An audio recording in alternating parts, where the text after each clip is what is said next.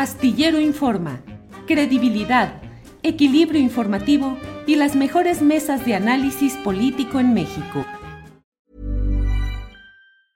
Jewelry isn't a gift you give just once. It's a way to remind your loved one of a beautiful moment every time they see it. Blue Nile can help you find the gift that says how you feel and says it beautifully with expert guidance and a wide assortment of jewelry of the highest quality at the best price. Go to BlueNile.com and experience the convenience of shopping Blue Nile, the original online jeweler since 1999. That's BlueNile.com to find the perfect jewelry gift for any occasion. BlueNile.com. Hey, it's Ryan Reynolds, and I'm here with Keith, co star of my upcoming film, If, only in theaters, May 17th. Do you want to tell people the big news?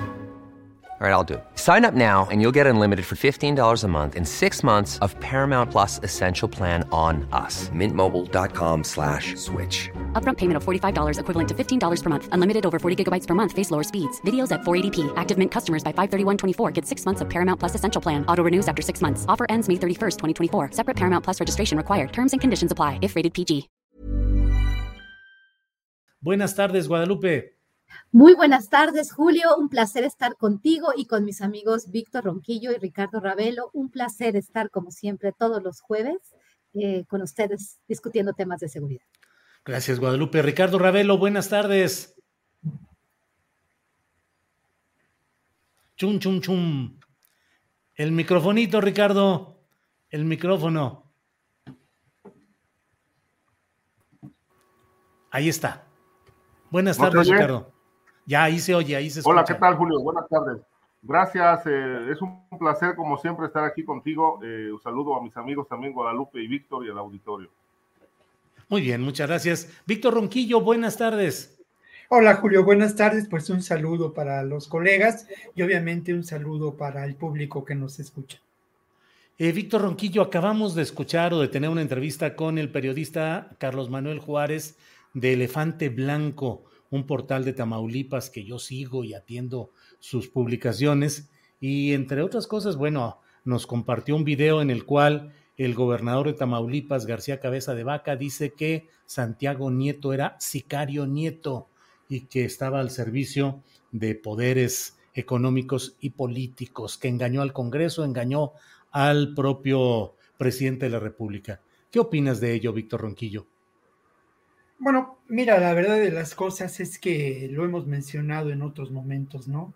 Si hay un ejemplo de la construcción de un imperio criminal reciente, ese es Francisco Javier García Cabeza de Vaca, ¿no? No hay la menor duda de que desde sus inicios en la política, la perspectiva de eh, García Cabeza de Vaca fue la construcción de este imperio criminal.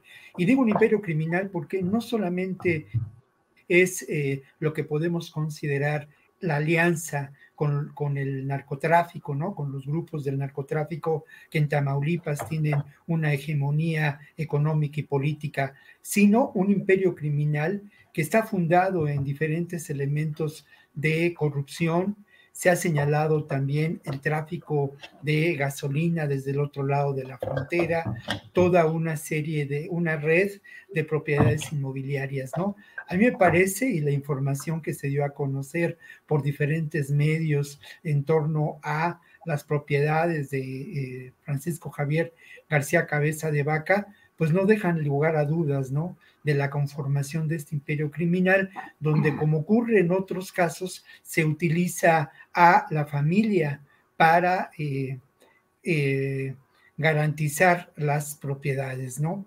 Em, indudablemente, y esto hay que ponerlo en consideración, pues obviamente el próximo periodo electoral cambiará de manera determinante la posición del propio García Cabeza de Vaca y de las eh, fuerzas económicas y políticas que lo apoyan. Cuando hablo de estas fuerzas económicas y políticas que lo apoyan, hablo sin duda del propio Partido Acción Nacional, eh, que a lo largo de todo este proceso de acusación en contra de García Cabeza de Vaca ha mostrado su incondicionalidad al propio gobernador. Em, el atacar de esa manera a Nieto me parece un recurso, pues, eh, francamente fácil y que, eh, y que, y que trata de desviar la discusión sobre lo central.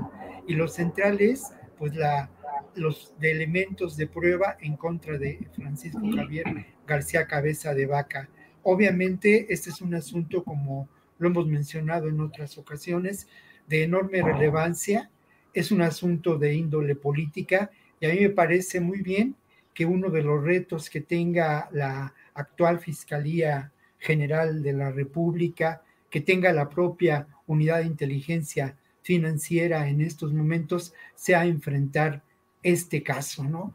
Y creo que puede sentar un precedente de cómo, si de verdad existe voluntad política para hacerlo, podrá avanzarse en contra de, el, eh, de desmontar estos verdaderos imperios criminales que se conforman en distintos estados de nuestro país y que tienen como un antecedente lo hecho por los Duarte, un Duarte en Veracruz, otro en Chihuahua y eh, lo realizado por Francisco Javier García Cabeza de Vaca.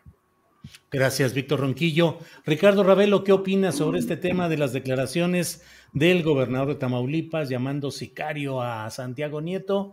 Y por otra parte, pues ese tema del préstamo que le habría hecho eh, una empresa de López Casarín, el alfil, el operador, la mano derecha de Marcelo Ebrard, al propio García Cabeza de Vaca para que se hiciera de una propiedad que luego ha estado en el ojo de la UIF. Ricardo, por favor. Mira, el caso de Santiago Nieto, decir, eh, yo creo que es, muy cuestionable también, no, eh, los resultados que dio a lo largo del tiempo que estuvo al frente de la UIF eh, dejaron mucho que desear yo creo que este, se, adelantaron muchos, muchos festejos de aseguramiento de cuentas al crimen organizado.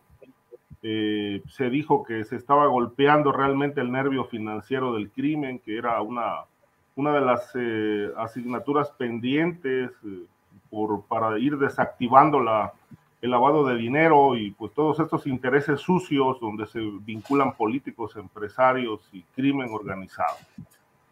Pero y con independencia de los malos resultados que dio Santiago Nieto, me parece que está muy lejos de ser un sicario.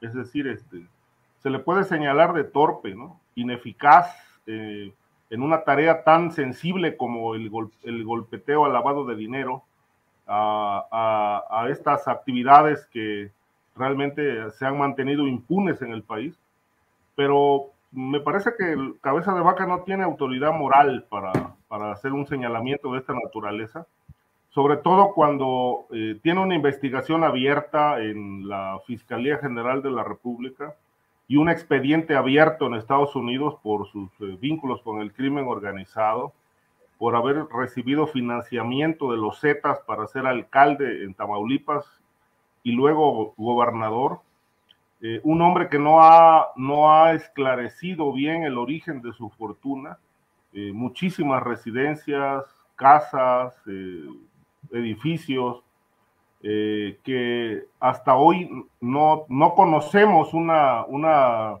una versión realista, clara, honesta de su parte para justificar su patrimonio. De ahí que pues eh, esté expuesto a señalamientos de que es producto de la corrupción y del crimen.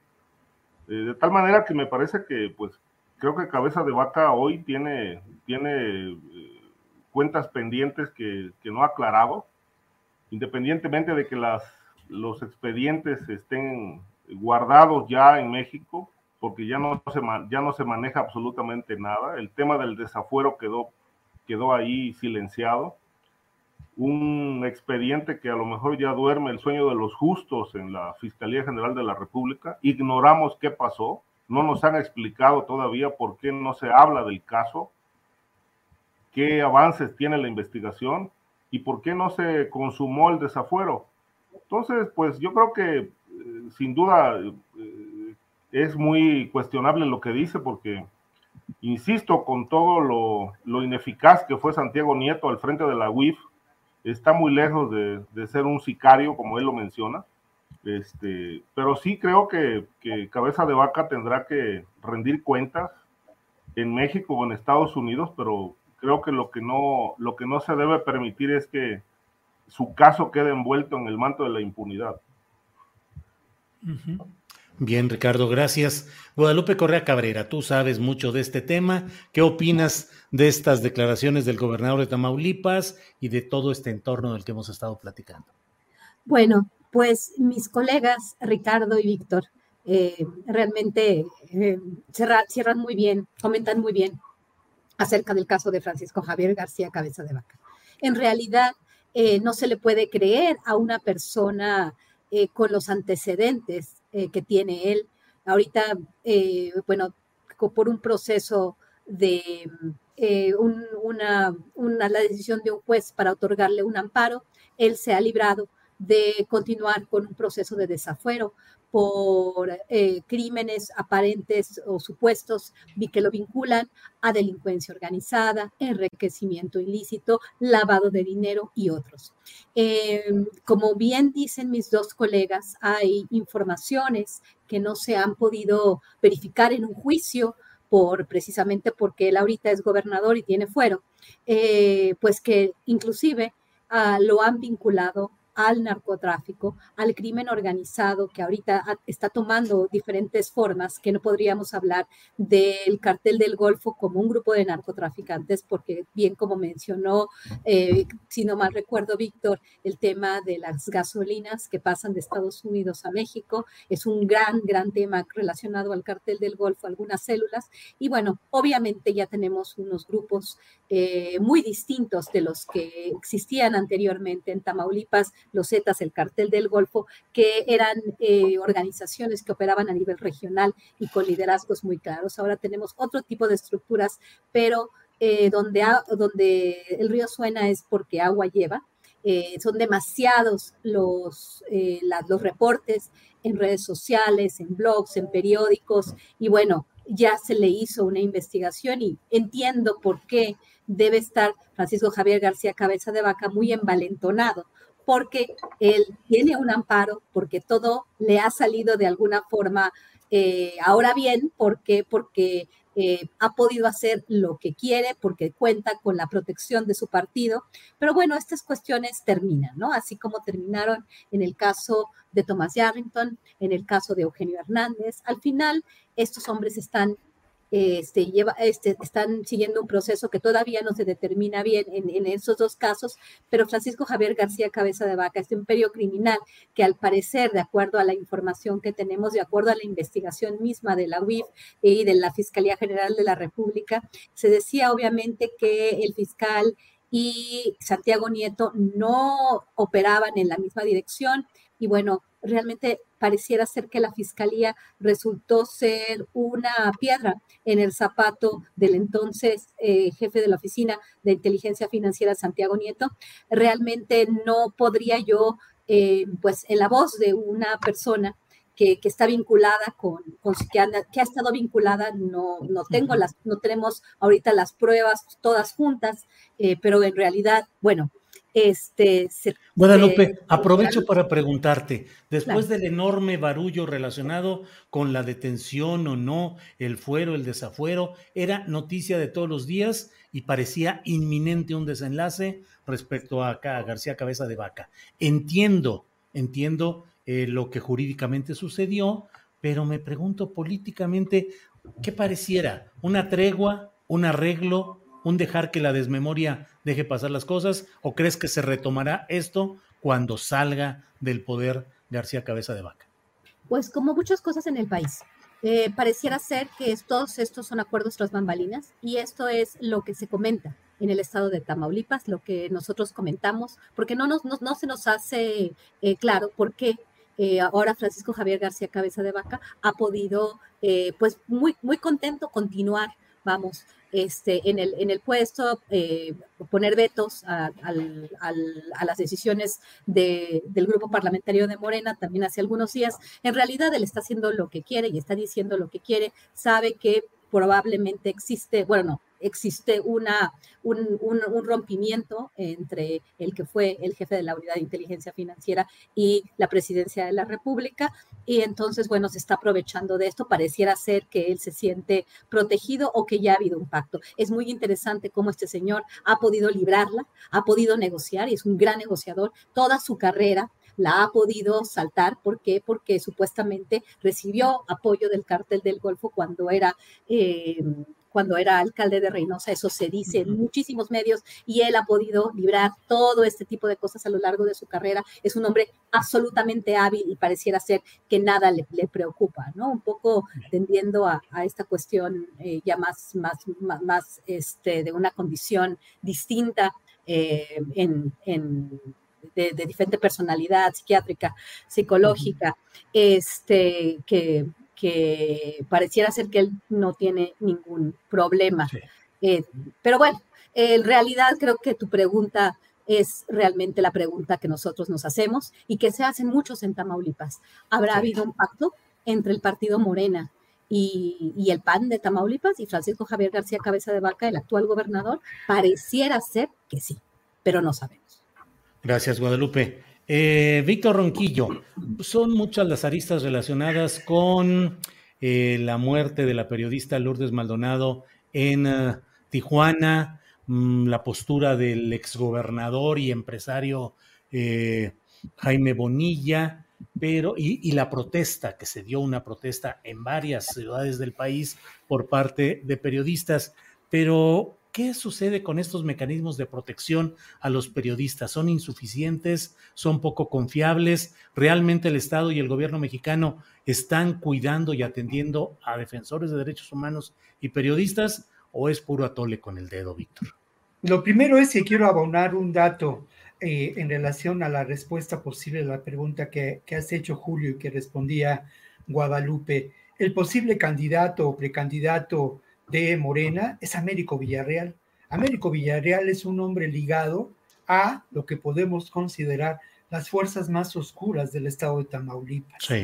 Es hijo del exgobernador Américo Villarreal. Entonces ese pacto pues es de temerse que se lleve a cabo. Pero yo insisto mucho en la capacidad que tenemos desde la perspectiva de la sociedad civil de eh, pues exigir que Pablo Gómez responda políticamente a una acción, de exigir también a la Fiscalía General de la República que asuma acciones concretas y que cuando las circunstancias políticas en Tamaulipas hayan cambiado y posiblemente se encuentre un escenario distinto, haya justicia y eh, pues no, no, no, no exista, como decía Ricardo Ravelo, impunidad en este caso, ¿no? Mira, yo he conversado hace algún tiempo, pues eh, hice entrevistas, eh, digamos, formales con algunos colegas desplazados por la violencia que viven en la Ciudad de México, algunos de ellos precisamente de Tamaulipas, de Guerrero, de Quintana Roo, curiosamente, ¿no? De estos tres estados. Y bueno, ¿qué ocurre con el mecanismo, no? Lo que, lo que ellos me decían, pues es su ineficacia y una eficacia que tiene que ver con dos elementos, ¿no? Un elemento es la falta de recursos económicos que lamentablemente enfrenta este, este, este mecanismo. Lo otro, que también es, eh, pues, quizá lo más grave, porque al final de cuentas, habiendo voluntad, habiendo organización, habiendo, eh, ¿cómo llamarlo así? Pues eh, creatividad, ¿no? Pues se puede llevar adelante un, mecanismo mucho más sólido. Pero lamentablemente este mecanismo en distintos momentos eh, es parte de lo que podemos considerar ese sistema. Y no es casual que diferentes eh, grupos eh, de poder pues indiquen y den la orden para que pues los policías o las personas encargadas de la vigilancia y la custodia de los periodistas, pues se alejen en momentos que pueden considerarse claves, ¿no? Y luego lo otro que a mí me parece, y ahí yo quiero abonar un poco a posibles, bueno, en relación a la conversación con estos colegas, yo vuelvo a insistir en ello, ¿no? Tienes razón, Julio, hay muchas aristas. Lo primero que hay que mencionar en términos de esas aristas posibles, a, mí me gustaría enfocarme en dos elementos, ¿no? Un elemento tiene que ver con que lo que ocurre con los periodistas en México lamentablemente ocurre en muchos lugares del mundo. En esos lugares donde se libran guerras abiertas y claras, podríamos decir, eh, a, la, a la usanza antigua, ¿no? Como Afganistán, como Siria, pero también ocurre en otros países donde se libran guerras del siglo XXI, como ocurre en México, pero también ocurre en otros países donde se vive una situación diferente. Hay un documento por ahí de, la Organización de las Naciones Unidas que habla de que en las últimas tres décadas han muerto más de 1.200 periodistas. ¿Cuáles son los temas que esos periodistas han trabajado mayormente? Pues temas que tienen que ver precisamente con la denuncia de la colusión criminal entre el poder político corrupto y el poder criminal establecido como verdaderas mafias eh, que ejecutan acciones en contra y en detrimento de los bienes públicos. ¿no? Entonces, este es un dato interesante. Otro, otro dato, Julio, ya para concluir, pues bueno, yo vuelvo a lo mismo, ¿no? Y lo he mencionado en, en los espacios en que he podido hablar sobre este tema. No hay duda de que las condiciones de vulnerabilidad de los periodistas están determinadas también por las, eh, la precariedad laboral que enfrentamos. Algunos de nosotros somos privilegiados, en serio privilegiados, porque los colegas corresponsales, los colegas que viven en ciudades donde priva estos, eh, donde priva la, la, la estructura gubernamental, política, social de estos verdaderos imperios criminales como Tamaulipas, pues se las ven muy difíciles para, para sobrevivir y para sobrevivir del oficio. Bien, Víctor, muchas gracias. Ricardo Ravelo, ¿sirven de verdad los mecanismos de protección a periodistas? ¿Sirven los fiscales especiales? ¿Hay formas verdaderas en que el Estado mexicano esté cuidando a los periodistas amenazados? No, Julio, yo creo que el, tema eh, ha, sido, es, ha sido y es y será eh, sumamente polémico, precisamente porque en México no se ha diseñado un, una, un esquema de protección adecuado, digamos, como el que opera en, Alemania o en Francia o en otros países europeos, por ejemplo eh, donde el seguimiento al, puntual, al, periodista bajo amenaza o cuando visita algún país de alto riesgo, pues bueno, el, mecanismo se encarga de hacer un seguimiento puntual del reportero. El reportero tiene que estarse, eh, digamos, reportando eh, cada dos o tres horas para decir que está bien, que está en un lugar seguro, y si no lo hace por alguna razón, inmediatamente eh, el mecanismo em, empieza a operar este, su búsqueda, su localización. En el caso de México, eh, bueno, se vienen arrastrando muchas, eh, muchas dudas, desconfianzas. Primero que nada, porque sabemos que no hay una policía confiable en México. O sea, aun cuando la Guardia Nacional, pues es una una estructura policíaca recientemente construida. La Guardia Nacional este, eh, está muy, muy suelta en cuanto a los controles. Eh, a mí me, queda claro que es una Guardia Nacional vulnerable, eh, en algunos aspectos infiltrada por el crimen.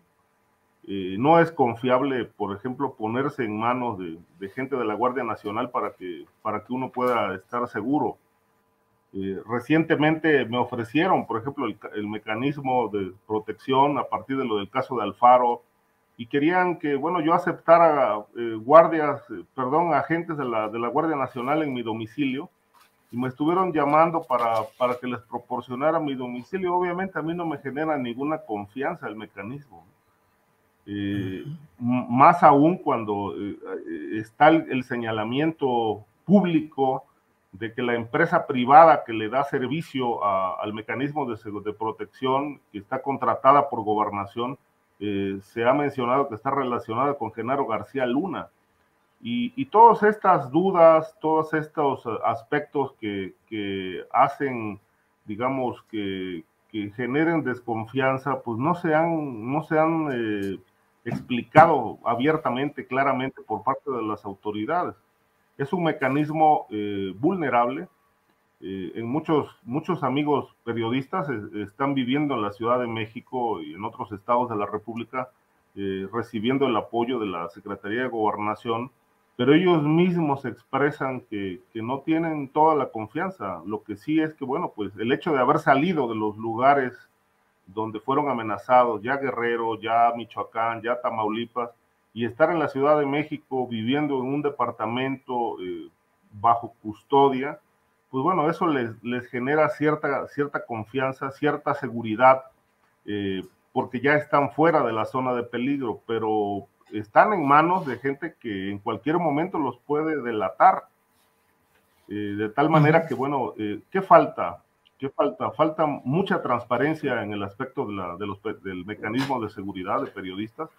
Falta que realmente haya una, una decisión a nivel de a nivel de, de, de Estado, digamos, de, crear un organismo que realmente eh, responda a las necesidades de, que tienen distintos periodistas bajo amenaza de muerte y que se transparente, que se haga público todo, se, se, necesita sanear el mecanismo porque pesa, la, digamos, la, el estigma de que la mano de García Luna a través de mucha gente suya está, está operando en el mecanismo de seguridad de periodistas y lamentablemente, Julio, eh, muchos periodistas han sido asesinados o desaparecidos después de acogerse al mecanismo, lo cual a mí me parece verdaderamente lamentable, ¿no? Que, México no cuente, siendo un país eh, a nivel internacional señalado como de los más eh,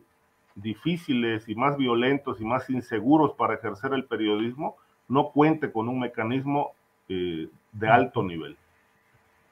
Gracias, gracias Ricardo. Guadalupe Correa Cabrera, como hemos dicho, son muchos los ángulos y los eh, lados de este poliedro relacionado con los ataques a periodistas, con la respuesta de, del Estado mexicano, de los gobiernos estatales y federal. En el caso específico de Lourdes Maldonado, eh, su relación laboral, que fue eh, muy específica con quien luego fue gobernador del estado, Jaime Bonilla Valdés, el hecho de que ella iba a ser interventora para revisar las cuentas de una empresa de televisión y de medios de comunicación, eh, primero Sistema Noticias, algo así, PSN. When you're ready to pop the question, the last thing you want to do is second guess the ring. At BlueNile.com, you can design a one-of-a-kind ring with the ease and convenience of shopping online. Choose your diamond and setting. When you find the one, you'll get it delivered right to your door. Go to Bluenile.com and use promo code LISTEN to get $50 off your purchase of $500 or more. That's code LISTEN at Bluenile.com for $50 off your purchase. Bluenile.com code LISTEN. I'm Sandra, and I'm just the professional your small business was looking for. But you didn't hire me because you didn't use LinkedIn jobs. LinkedIn has professionals you can't find anywhere else, including those who aren't actively looking for a new job but might be open to the perfect role, like me. In a given month, over 70% of LinkedIn users don't visit other leading job sites. So if you're not looking on LinkedIn, you'll miss out on great candidates like Sandra. Start hiring professionals like a professional. Post your free job on linkedin.com/people today.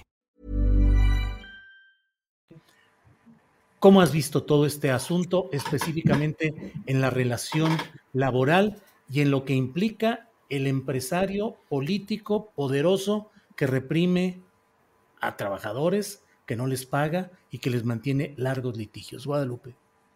Sí, qué bueno que, qué bueno que eh, pusiste el tema sobre la mesa eh, con relación al mecanismo de protección a periodistas y a la protección a periodistas en México, como lo mencionaron mis colegas Víctor y Ricardo, deja demasiado que desear y plantea la necesidad de, reformar todo este esquema, ¿no? Porque siguen matando periodistas. Este, el periodismo en México no está seguro, no ha estado seguro en todos estos años y no está seguro en el presente. Es una cuestión muy, muy complicada que refleja problemas muy importantes. Desafortunadamente, y aquí es eh, donde tu pregunta tiene gran relevancia, que por varios grupos, eh, y bueno, obviamente este es un tema que nos preocupa, que nos enfurece, que nos, que nos entristece a todos. Y lo que ha sucedido en Baja California, bueno, es inaceptable en todos sentidos, ¿no? Y refleja la situación tan precaria que viven los periodistas. En el caso específico de Baja California, en el caso específico de la periodista que tiene una relación laboral con, un personaje con tanto poder, eh, que de alguna forma eh, también participa en el empresariado y, bueno, tiene una relación laboral con sus trabajadores, como muchos. No, no, no, no estoy, no, que no, lo quiero hacer de, de, ninguna forma pequeño, pero bueno, ya había habido un encuentro, una denuncia, una denuncia pública en un foro muy importante. Eh, y en este sentido, eh, pues obviamente eso es una línea de investigación que pudo haber sido eh, la muerte vinculada a esta relación tan turbia, tan complicada, tan ríspida entre la periodista y el exgobernador. Esta es una línea de investigación. Sin embargo, esta línea de investigación se ha utilizado también por grupos políticos que se han metido también a eh, mover el, discurso en cierta forma y, desafortunadamente se ha hecho político y se ha centrado eh, en, forma muy importante en el partido Morena, en el partido que eh, representa el presidente de la República. Y se ha hecho así, eh, siguen matando, nos siguen matando, siguen matando periodistas y esta es una cuestión que le pega directamente a esta administración que no ha sabido eh, dar seguridad, lo cual es cierto. Eh, no, no, no se han podido hacer las cosas bien, sigue la tasa de homicidio subiendo, pero por el otro lado, eh, no estoy diciendo que, que la línea de investigación no sea válida, al contrario, es una línea de investigación válida, pero también hay otras líneas de investigación, que si fue el crimen organizado, que de nuevo pone en el banquillo de los acusados a la actual administración, que tiene su responsabilidad también, pero este problema es un problema que se viene repitiendo y que obviamente recae en la responsabilidad del, de quien la tiene. Pero por el otro lado, este, si lo pensamos un poco mejor, y esta, eh, muchas personas han hablado de, Jaime Bonilla y de sus relaciones eh, pues muy complicadas en ciertos eh, aspectos, ¿no? lo, vinculan a actos de corrupción, extorsión y bueno, lo, lo pintan muchas personas como, como una como, como una persona fría que podría muy bien haber estado relacionada con este hecho. No sabemos, es, es una línea de investigación, pero también hay otras líneas de investigación. ¿Quién tendría, o sea, realmente Jaime Bonilla, que, tiene, que tenía otras aspiraciones, se desharía de una persona que fue tan directamente a denunciarlo? Esto me parece contraintuitivo y también plantea otras posibles líneas de investigación quien estuviera eh, también interesado en, desviar la atención o guiar la atención al tema del exgobernador, del partido Morena, del actual gobierno. ¿no? Esta es otra hipótesis. En realidad, en nuestro país no se investiga bien. Hemos hablado muchas veces del papel de las fiscalías de los estados y el papel de la Fiscalía General de la República. Entonces, pues en México ya no creemos en nada. Pasa una cosa, la impunidad es completa y todos podemos, podemos decir, claro, fue él, es lo más lógico, es lo más claro, este, pero la pregunta es relevante porque, porque no se investiga en el país. O sea, realmente una persona va a ser tan, tan desalmada, tan a operar con tal impunidad para eh, una relación tan, tan ríspida, hacerla efectiva, matar a una persona o mandar matarla. Es una pregunta complicada, ¿no? ¿Quién querría haber participado en este terrible, terrible, este, eh, terrible hecho, ¿no? Gracias, Guadalupe. Víctor Ronquillo, em, pues las cosas eh, van por un lado, por otro, discutimos, analizamos y la realidad política sigue aplastante. En Quintana Roo hay un aspirante al gobierno, Roberto Palazuelos, que lo es ahora por el Movimiento Ciudadano. Antes se lo estuvo peleando lo que queda del PRD, buscaron que fuera candidato del PAN, del PRD y del PRI, particularmente en negociaciones con el PRD, y ahora está Roberto Palazuelos, eh, como candidato al gobierno de Quintana Roo. Son conocidos los videos en los cuales relata los escándalos en los que participó con cargo al erario, con hijos de ahora expresidentes que entonces, estando en el poder, escogían a dónde ir, a dónde irse de francachela, de reventón, pues a disfrutar eh, instalaciones, dinero del, del erario. Y ahora también ha dicho, pues, que, él es, que es fan de Joaquín Guzmán el Chapo. ¿Qué te sugieren este tipo de personajes, Víctor? Bueno, pues lo primero es que es innegable, ¿no? Lo que el maestro José Agustín llamaba la tragicomedia mexicana, ¿no? Estos personajes de, de verdad de ópera bufa son lamentables, ¿no? Y esta frivolidad es extrema cuando encontramos a personajes como el actual gobernador de Nuevo León y su princesa, eh, actuando ya con el poder de eh, político y económico que les confiere este espacio de la gobernatura, ¿no? Pero más allá de la frivolidad, habría que, hay dos aristas que, sobre las que me interesa enfocarme, Julio. Una es, pues, la, la enorme debilidad ideológica, de propuesta política, de movimiento ciudadano, ¿no? Estos contrastes entre lo que puede parecer un discurso pues coherente, político, con una enorme experiencia por parte de Dante Delgado, por parte de Clemente, no es Clemente, ¿no? Clemente, ahora se me escapa y hemos compartido cosas con él, pero ese discurso político, ¿no? Y luego encontramos pues a estos candidatos, a estos gobernadores, eh, al propio Alfaro, ¿no? Eh, de verdad, personajes de una enorme pobreza intelectual con una, perdona que lo diga y a lo mejor estoy eh, colocándome en un espacio del deber ser, pero con una pobreza de valores que es evidente en el caso de Palazuelos y su, y su, y su discurso y, su, y cómo pues las ocasiones en que uno escucha entrevistas de este personaje y cómo verbaliza su visión del mundo, francamente son atroces, ¿no? Y corresponden a lo que en estos momentos lo ha encumbrado en los medios eh, como un, pues, eh, la cara, la cara de una campaña para un espacio de apuestas, ¿no? O sea, la vida de mi rey, ¿no? O sea, es el mi rey por excelencia, Palazuelo, ¿no? Entonces, eh, pero más allá de la frivolidad, hay que ver qué sectores de la economía, de la política, apoyan a Palazuelos. ¿A qué sector corresponde? Y cómo este sector, que ahora alza la voz y denuncia la enorme violencia que se da en Cancún, en Quintana Roo por completo, en Playa del Carmen, cómo este sector lamentablemente es beneficiario de este comercio ilegal de drogas, del narcomenudeo, porque lo ha propiciado, porque al final de cuentas es parte del business, y esto que uno puede especular, eh, uno lo ve cuando en distintas ocasiones, pues aprovecha la ocasión para hacer periodismo cuando anda uno turisteando, ¿no?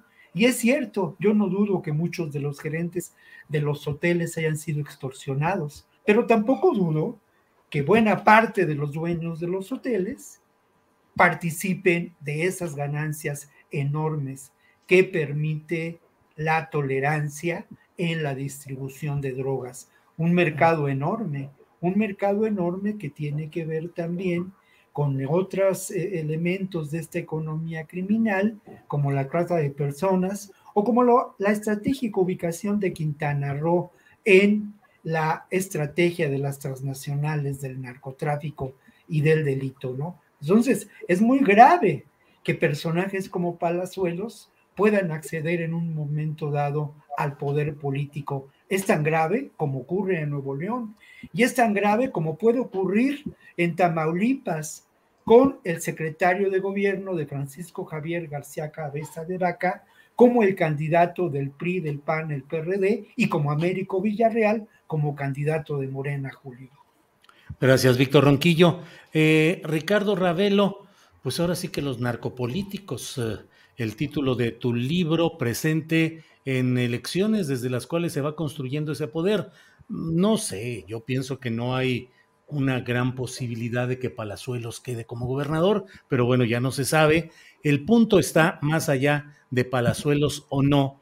Eh, Ricardo, pues cómo se sigue construyendo esas expectativas de, de, piscar, de captar a personajes por más malas referencias que tengan, por mal eh, expediente que tengan, lo incorporan si tiene dinero, venga de donde venga, para hacer campaña, para poder comprar virtualmente el poder político en México. Sí, Palazuelos en Quintana Roo, pero ¿cómo ves todo este eh, escenario actualmente, Ricardo, por favor?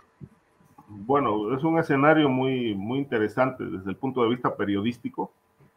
Eh, no por Palazuelos, digamos que Palazuelos es un producto del, del sistema, lo están inflando, le están dando muchísima propaganda, más allá de que, bueno, pues no le rueda la piedra eh, desde el, ningún sentido, muy señalado de estar lavando dinero del crimen organizado, porque es dueño de hoteles, de una fortuna que pues eh, eh, aparentemente es mala vida.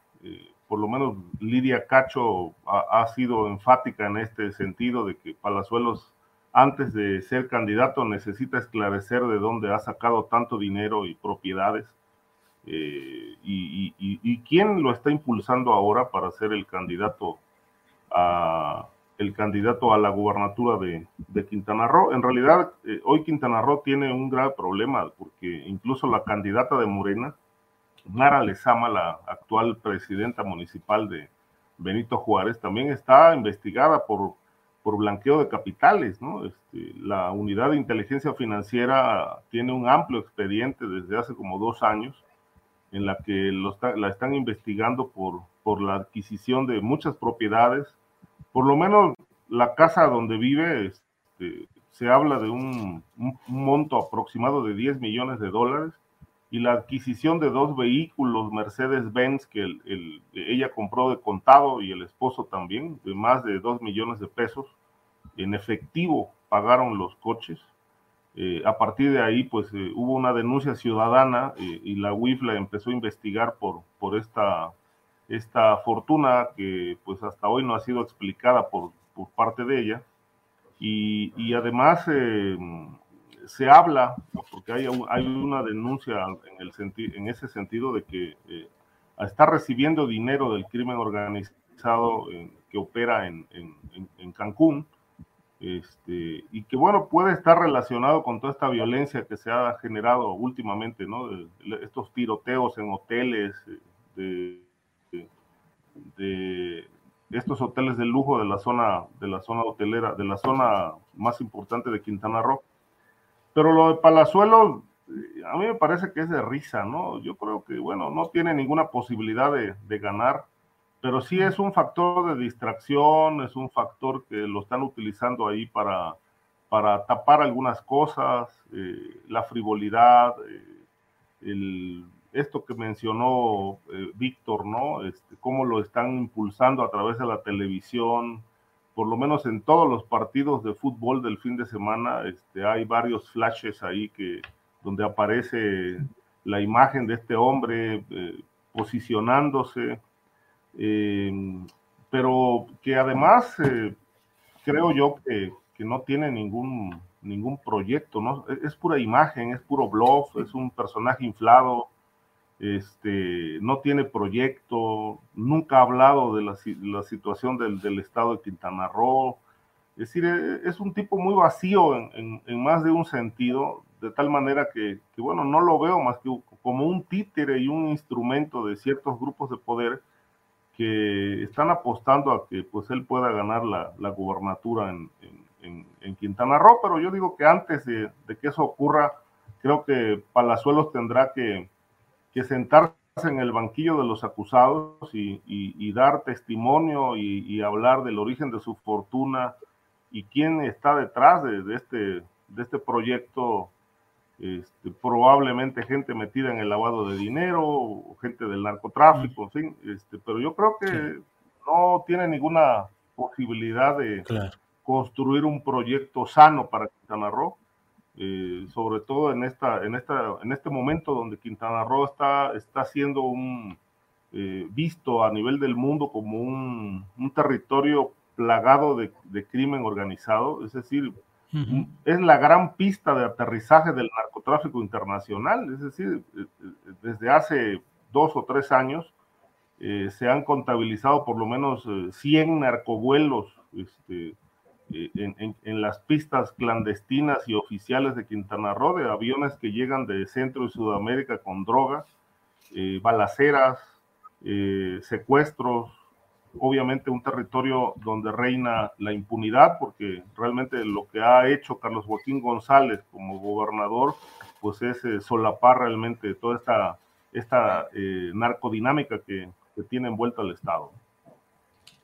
Bien, Ricardo, gracias. Guadalupe, pues ahora sí que Palazuelos como pretexto para revisar la descomposición de candidaturas, partidos y elecciones, Guadalupe. Bueno, eh, yo no puedo más que estar de acuerdo con lo que dicen mis colegas en, todo su, en, toda su caracterización de lo que está sucediendo en el estado de Quintana Roo, de lo que representa Roberto Palazuelos. Me llama mucho la atención, eh, pero yo tengo otra, otra perspectiva. Me llama mucho la atención cómo, cómo se, este, y, cómo también yo misma puedo ver a esta, esta candidatura, ¿no? Frívola, hasta como de un personaje de ópera bufa, como muy bien dijo este Víctor. Pero, y bueno, y como muy apasionadamente también Ricardo habló de la situación, ¿no? Y una persona que, este, que se ve que se está gastando muchos recursos en su imagen.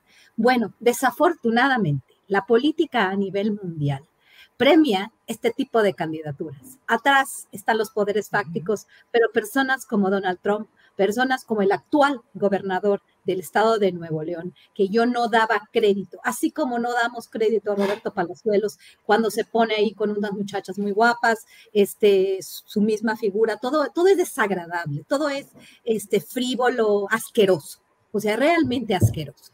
Pero así es la política hoy en día en todo el mundo, asquerosa. Así me daba asco ver a Donald Trump en campaña. Yo no daba crédito cuando él empieza en su campaña de 2016, yo lo veía como un personaje de Los Simpsons. O sea, yo pensaba que era una burla. Y entonces empecé a escribir sobre Jeff Bush, que tampoco es un gran personaje, pero bueno, este, yo decía, yo voy a este, a, ignorar completamente a Donald Trump. Es imposible que una persona tan asquerosa, tan desagradable, tan eh, como un personaje de una ópera bufa, de, un personaje de los Simpsons, vaya a eh, un, país como los Estados Unidos. Y además con toda la sarta de estupideces, perdón eh, por la palabra, que está diciendo con relación a los mexicanos, construir una, una pared, un muro, era todo, todo me parecía grotesco, así como estoy escuchando a mis dos colegas. ¿Y qué, ¿Y qué pasó al final? Fue el presidente de los Estados Unidos de América, el país en ese momento más importante del mundo, o sea, la, nación hegemónica por excelencia.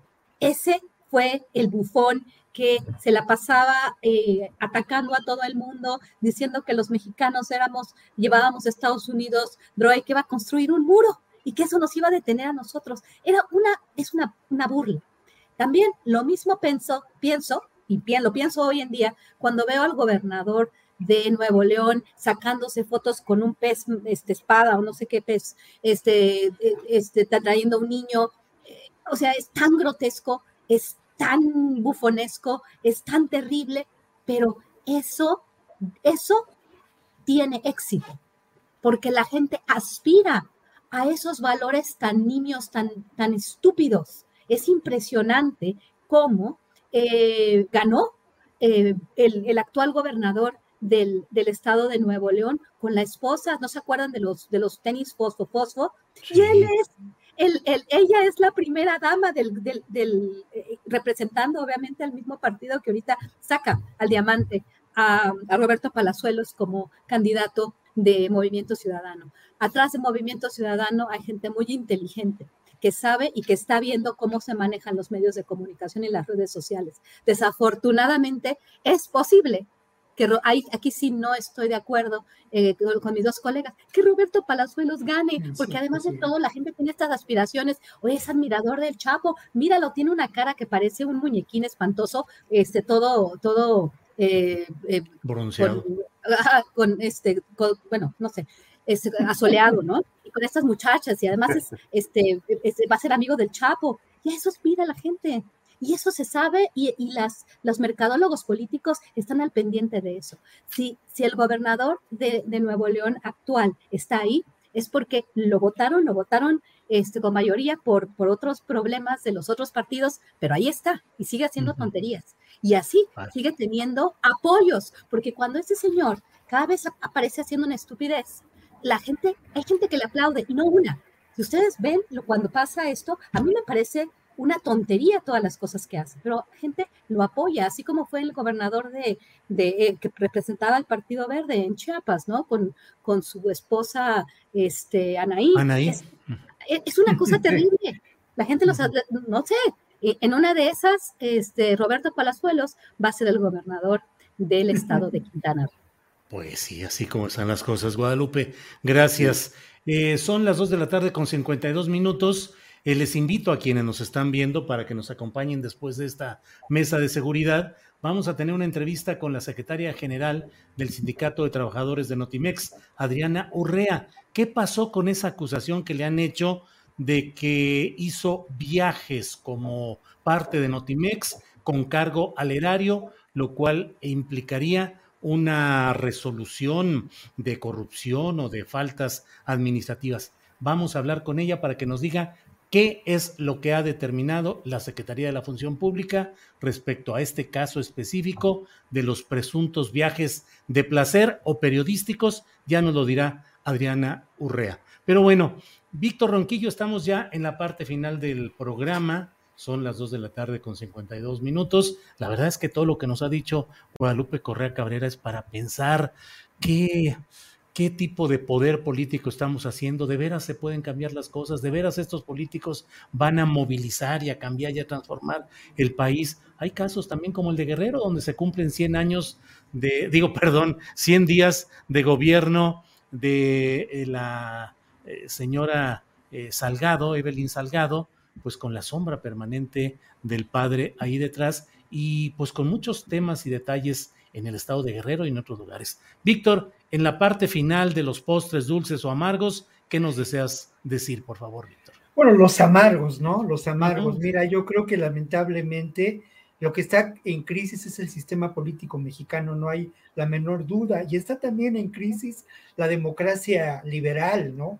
Tenemos que apostar a nuevas formas de organización, a nuevas formas de la gestión política. Lamentablemente en nuestro país nadie se ocupó de construir ciudadanía y eso es evidente. Y no solamente es el movimiento ciudadano, el PAN, el PRD, lamentablemente también Morena incurre en esta ah, fabricación de candidatos o alianzas con candidatos que pertenecen a poderes oscuros o a la mera burocracia política, ¿no? Simplemente.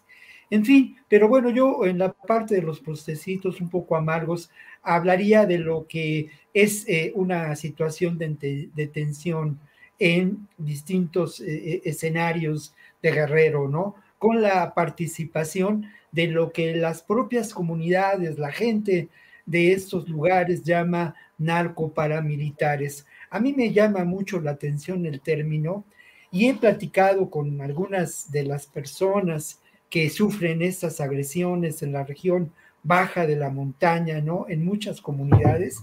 Y, ellos insisten en, el término narcoparamilitares. Insisten en ello porque desde su punto de vista hay una organización militar en estos grupos y hay también un armamento militar con el que actúan. Los famosos rojos, los famosos guerreros unidos, los ardillos, todos estos grupos que asolan a las comunidades y también otros grupos que lamentablemente penetraron a las policías comunitarias. En fin, esto es parte de la realidad, pero yo no quiero cerrar este, este, esta participación en nuestra mesa de una manera tan amarga. Y si quisiera alentar el optimismo, ¿qué significa también la otra izquierda? La izquierda no partidista, la izquierda que de alguna manera trabaja día con día en la construcción de la esperanza, en esas nuevas formas de organización y que tienen que ver precisamente con impedir la degradación social de este país, reivindicando otros valores. Esa izquierda existe sin duda en Chiapas, existe también en Michoacán, existe en Guerrero, existe de manera muy singular y también en organizaciones urbanas en muchas ciudades de nuestro país. Esa izquierda parecería que no es contemplada por los medios, pero es una izquierda que, como diría el clásico, se mueve, mi querido Julio. Bueno, pues se mueve y sin embargo se mueve. Víctor, muchas gracias. Exactamente, así es. Ricardo Ravelo, en la parte final, lo que desees agregar, por favor, Ricardo. Mira, Julio, pues eh, yo me quería comentar sobre el tema de, Quintana Roo, ¿no? Este, yo creo que Quintana Roo eh, eh, es, un, es un territorio donde reina la impunidad. También hay violencia, mucha violencia contra periodistas, lamentablemente. Pero creo que uno de los graves problemas que, que arrastra también el país desde hace mucho tiempo es la impunidad. Es decir, a partir de que se ha robustecido la impunidad eh, espantosamente en el país, pues eh, se han multiplicado los crímenes de, periodistas, se ha multiplicado también el, crimen organizado. Hablaba yo hace un momento de eh, esta actividad tan intensa que tiene Quintana Roo en el tema de los narcovuelos, y no hay, no hay una sola investigación que, que dé seguimiento a, todo este movimiento de droga que llega a la, entidad y que es la causa de mucha violencia en, el Estado, es lo que está detonando la violencia. Pero lamentablemente no hay investigaciones que, se estén llevando a cabo puntualmente para desactivar estas redes de crimen, crimen organizado y política, que es el, el, grave, grave problema que arrastra el país. Yo por eso he insistido mucho en que esta es una causa, una causa de desestabilización en el, en el país, una causa de desgobiernos, una causa de violencia. Y, cuestiono mucho que el presidente haya, haya planteado que su gobierno está atacando las causas este, del flagelo de del crimen organizado, pero que esta causa, la narcopolítica, por desgracia, sigue impune, Julio. Pues sí, Ricardo. Gracias. Guadalupe Correa Cabrera, en la parte final de esta mesa, lo que desees agregar, por favor, Guadalupe. Claro que sí, Julio. Pues eh, de alguna forma termino un poco eh, triste, ¿no? Decepcionada, pero me gustó mucho lo que dijo Víctor, ¿no? Después de analizar el estado actual de las cosas, y no solamente en nuestro país, pero sí nuestro país también, como lo dijo este, mi, mi, gran colega eh, Ricardo Ravelo, esta vinculación entre la delincuencia organizada, la política, el empresariado, estas relaciones peligrosas que, derivan en muertes, en muertes de colegas periodistas, en muertes de familias, este, y bueno, eh, la corrupción, la impunidad. Eso es lo único que estamos viviendo en este momento. Una división también muy grande social. Si no piensas como yo, si apoyas una, una cuestión o apoyas otra, si no apoyas al gobierno, este, si, si, si yo apoyo al gobierno, eh, actual y entonces veo que alguien hace una crítica, bueno, ya no eres, eres un traidor. Y por el otro lado hay el grupo que sea lo que sea, se haga lo que se haga, todo va a estar mal. Y realmente pareciera ser que nadie queremos hacer algo, eh, bueno, que, que, realmente no se puede hacer nada, ¿no? Pero quisiera quedarme con esta idea eh, de, que, de que algo podemos hacer y que de algo tenemos que hacer. Debemos de unirnos para ser un mejor país, debemos informarnos y debemos de abrirnos a la crítica y a lo que el otro piensa. A mí me parece muy difícil a veces apoyar ciertas ideas, eh, por ejemplo, eh, estos grupos, ¿no? Que todo lo que hace el gobierno está mal, que quieren volver inclusive a estas relaciones de poder previas, ¿no? A, esta, a esta nueva era. Y, esta, y las personas que apoyan a este gobierno, también eh, de una forma irracional, sin crítica y sin autocrítica, muchas de las personas que nos están gobernando. Quisiera que, y eso es una aspiración de alguna forma, y este tipo de mesas, este tipo de programas como el tuyo, como el equipo de, Astillero Informa, pues este, hacen una labor muy interesante y traen a diferentes personas con diferentes puntos de vista para contrastar y no andan de focas aplaudidoras de cualquier cosa, ¿no? aunque, sí, y aunque te provoquen muchos problemas. Yo tengo un, un gran, eh, pues una gran admiración por el trabajo que tú haces, Julio, por Ricardo, por Víctor, porque, porque no están aplaudiendo solamente, aunque tienen pues convicciones políticas específicas, ¿no? Pero pues cada vez que veo que, que, hacen una crítica, pues se les viene el mundo encima, ¿no? Y, y no, no es así. Entonces yo quisiera eh, pues expresar mi esperanza de que esto puede cambiar y pues una felicitación a Seguir Informa. Y solamente finalmente em, pues avisar de este evento que está organizando el colectivo Análisis con Seguridad y Democracia, eh, la dirección ejecutiva, el presidente es eh, eh, Raúl Benítez Manaut, para presentar el libro de los narcopolíticos de Ricardo Ravelo, donde vamos a estar comentando nosotros em, Julio y yo vamos a comentar y va a moderar la mesa el presidente de CACEDE en, una muestra de, respeto al trabajo de Ricardo, eh, que ha sido muy importante y que es muy importante hoy y que nos va a hacer hablar bastante. Muchas gracias. Y espero poder hacer lo mismo para un libro de Víctor, para organizarle un, evento muy pronto.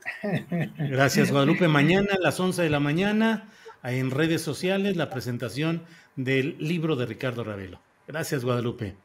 Bueno, pues muchas gracias a los tres y nos vemos pronto. Muchas gracias, buenas tardes. Gracias, hasta luego. Gracias, Julio, buenas tardes.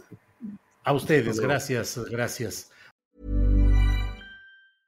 ¿No se merece tu familia lo mejor? Entonces, ¿por qué no los mejores huevos? Ahora, Egglands Best están disponibles en deliciosas opciones. Huevos clásicos, de gallina libre de jaula y orgánicos de Egglands, que ofrecen un sabor más delicioso y fresco de granja que le encantará a tu familia. En comparación con los huevos ordinarios, Egglands Best contiene la mejor nutrición como 6 veces más vitamina D, 10 veces más vitamina E y el doble de omega 3 y B12. Solo Egglands Best. Mejor sabor, mejor nutrición, mejores huevos. Visita egglandsbest.com para más información. Hola, buenos días, mi pana. Buenos días, bienvenido a Sherwin Williams. ¡Ey! ¿Qué onda, compadre? ¿Qué onda? Ya tengo lista la pintura que ordenaste en el ProPlus app. Con más de 6.000 representantes en nuestras tiendas listos para atenderte en tu idioma y beneficios para contratistas que encontrarás en aliadopro.com. En Sherwin Williams somos el aliado del PRO.